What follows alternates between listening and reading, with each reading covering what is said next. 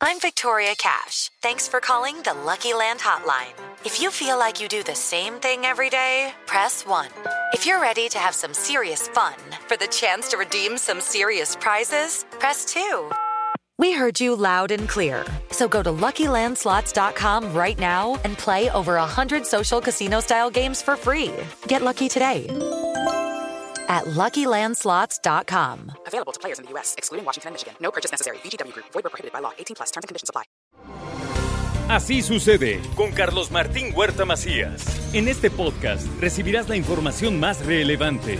Un servicio de Asir Noticias. Y aquí vamos a nuestro resumen de noticias. En marcha el operativo de seguridad por el buen fin. Hay coordinación entre el Estado y los ayuntamientos para que todo funcione bien. Así lo dijo el gobernador Miguel Barbosa. Desde el fin de semana todo un operativo de seguridad porque más allá del buen fin ya empieza el ambiente de fin de año en el que se gasta dinero, en el que el acceso a los, a los lugares de comercio, a los bancos, todo se vuelve mucho más intenso. Y por cierto, el operativo conjunto del Buen Fin 2021 eh, arrancó con 2.140 elementos de seguridad pública de la ciudad de Puebla, San Andrés, San Pedro Cholula, Cuautlancingo, Amozoc y Coronango. El banderazo lo dio Eduardo Rivera. Insisto a todas las autoridades estatales, federales, regidores, presidentes municipales del área metropolitana por su participación en este esfuerzo en conjunto. Lo hacemos por ti, poblano, poblano, porque trabajando contigo y con rumbo es como vamos a reactivar la economía.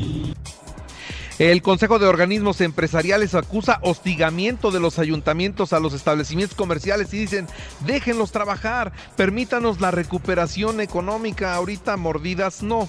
Pues lo que no queremos es precisamente ser violentados y acosados por los inspectores, por las regulaciones de protección civil, por las licencias. Pedimos una tregua, pero una tregua de adeveras, que ahorita los tres niveles de gobierno nos apoyen a los empresarios. O sea, empezamos a ver la luz. Y por cierto, el patrón, ya dejamos aquí el tema de el buen fin. Ojalá que haga usted compras razonadas, ¿eh? bien pensadas, bien investigadas, por favor. Ahora, en otros temas, el patronato en funciones de la Universidad de las Américas Puebla anunció el regreso a clases a través del el modelo híbrido. Esto es lo que dijo su abogado quiere, hacerles pensar que la USLAP está cerrada y sin funciones. Bueno, no está ni cerrada ni está tomada. Está en las manos del patronato legalmente constituido. Eh, de verdad, el principal propósito es separar los problemas del desfalco a la universidad, los problemas del desfalco a Mercy Jenkins con la vida universitaria. Todo eso está muy bien determinado en la carpeta de investigación, pero sí, el detrimento patrimonial a la universidad es de arriba de 300 millones de pesos. No más barrocos que se aplaudían y se aplaudían en Puebla, ahora van por el rescate de casonas históricas. Esto es lo que dijo el gobernador Barbosa. No más barrocos que se aplaudían por todos. Ya Puebla, qué bien que tenía un barroco de 10 mil millones de pesos, obras sociales. 50 millones entre ayuntamiento y gobierno del estado para mejorar las vialidades de la ciudad de Puebla. Esto en el 2022, lo confirma el presidente Eduardo Rivera.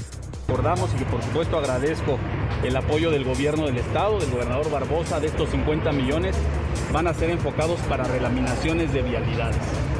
Urge que vialidades secundarias puedan ser reparadas. Y mire, el bufete jurídico Briones Abogados inició un embargo por 217 millones de pesos en contra del Ayuntamiento de Puebla. Es un pleito que traen desde la administración de Luis Paredes Moctezuma. Ahora brincó la liebre por acá. El gobierno de Puebla y los empresarios de Alemania acuerdan construir una política industrial a largo plazo. Esto es lo que informó el gobierno estatal. Mientras que en la Benemérita Universidad Autónoma de Puebla, la rectora Lilia Cedillo dice que se están acercando con el legado histórico de la universidad a la sociedad. También le informo que muere una menor de 17 años víctima también de la explosión en Xochimihuacán. Ya son tres muertos de esa explosión. Sobre los hospitalizados del siniestro de San Pablo Xochimehuacán. En efecto, lamentable fallecimiento de Andrea de 17 años de edad. Presentaba quemaduras en el 32% de su superficie corporal y quemadura eh, por inhalación de la vía aérea. Presentó falla orgánica múltiple. Falleció lamentablemente el día de hoy a la 1.50 de la mañana. 29 kilómetros de ductos de petróleos mexicanos cruzan el norte de la ciudad de Puebla, poniendo en peligro a la población, dice el alcalde representan los 29 kilómetros que cruzan el norte de la ciudad. Y es fundamental la denuncia, la denuncia de los ciudadanos, que no nos acostumbremos a que haya este tipo de presencia de actividades ilícitas como lo que sucedió en San Pablo Xochimihuacán y que ese tipo de actividades no pretendan normalizar el guachicol o el gas, ahora sí el guachigás pues. Extiendo mi mano de amigo a Santiago Nieto, dice el gobernador, pero finalmente las decisiones de gobierno así son. Es mi amigo de mucho tiempo, un hombre muy capaz. Seguramente su vida profesional se extenderá, se extenderá por cargos públicos o por asesoría privada, no lo sé, pero yo de verdad son hechos que ya ocurrieron y ya no tengo yo opinión más que dar, más que son decisiones de gobierno.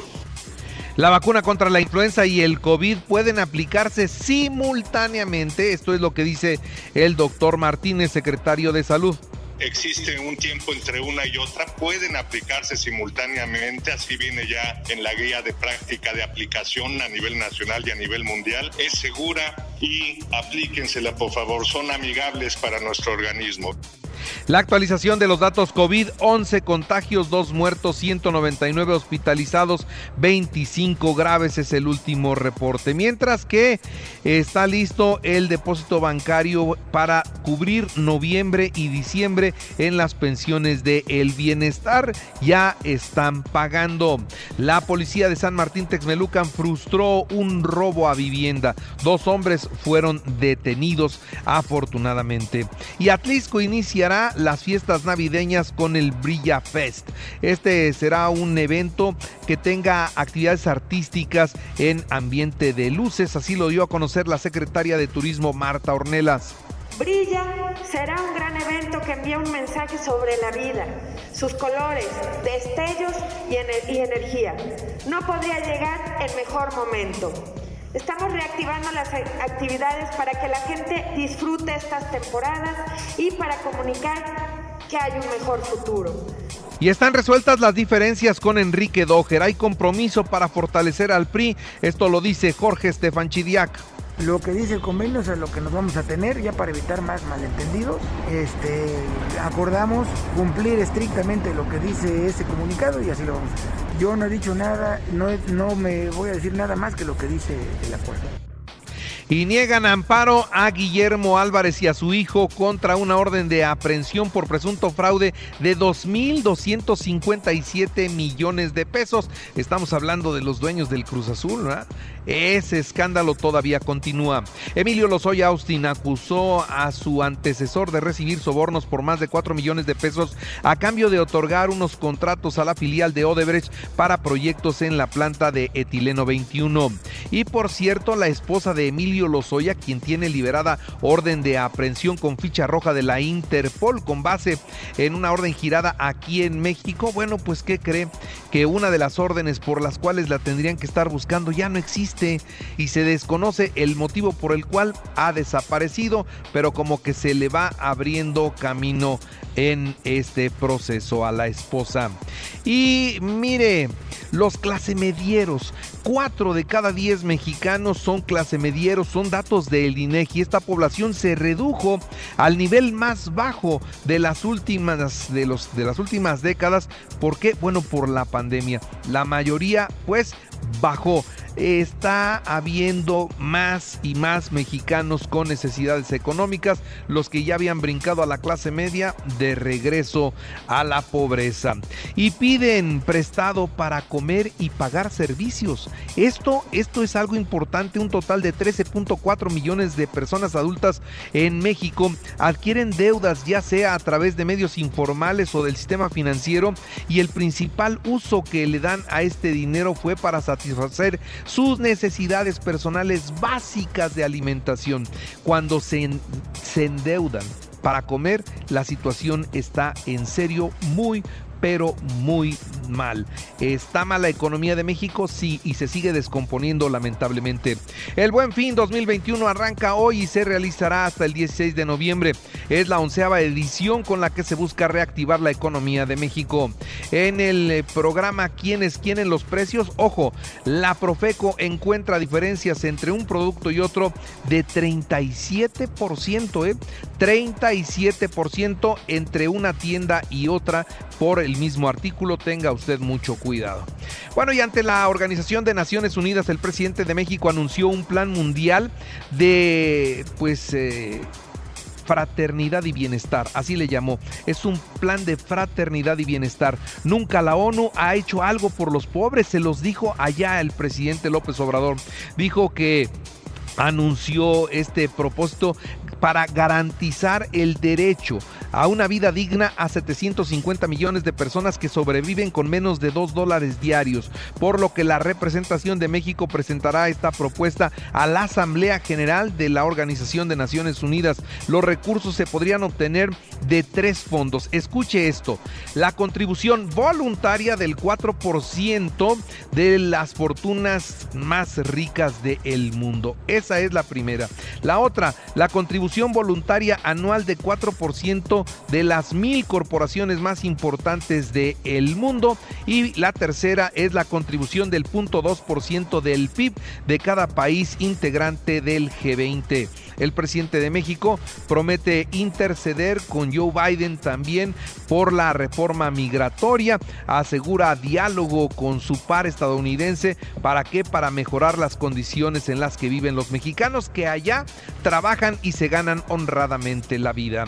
En otros temas, la Basílica de Guadalupe sí abrirá, sí abrirá el próximo 12 de diciembre. Ante las preocupaciones que el sector empresarial de Estados Unidos ha hecho sobre la reforma eléctrica en México que está impulsando el presidente, bueno, el embajador de Estados Unidos, Ken Salazar, advirtió que México requiere de la inversión para el desarrollo, que no se cierren las puertas a los inversionistas. En conferencia de prensa, el embajador dijo que están tratando de entender más de los motivos del presidente, pero lo cierto es que piden que se respete el tratado comercial. Joe Biden prepara una cumbre con México y Canadá y van a tener que ir Justin Trudeau de Canadá y López Obrador de México la próxima semana a la Casa Blanca. En los deportes, Irving, el Chucky Lozano y Edson Álvarez reportaron hoy con la selección mexicana de fútbol. Los Bravos de Juárez ofrecieron disculpas por las declaraciones de Ricardo Ferretti, que pues se manifestaron a favor, por supuesto, de la diversidad y la dignidad humana. Esperan la multa, ¿eh? Esperan la multa por lo que dijo el Tuca Ferretti y cinco futbolistas de la selección alemana fueron aislados previo a su juego de eliminación allá en Europa. Además reportaron un caso positivo de COVID. Otra vez allá están teniendo problemas. Y en el béisbol los Pericos del Puebla perdieron 10 a 6 frente al combinado del Águila de Veracruz y los Leones de Yucatán en partido que se jugó ayer aquí en el estadio Hermanos Cerdán. Y recuerde que así sucede está en iHeartRadio y ahora puede escuchar a toda hora y en cualquier dispositivo móvil o computadora nuestro podcast con el resumen de noticias, colaboraciones y entrevistas.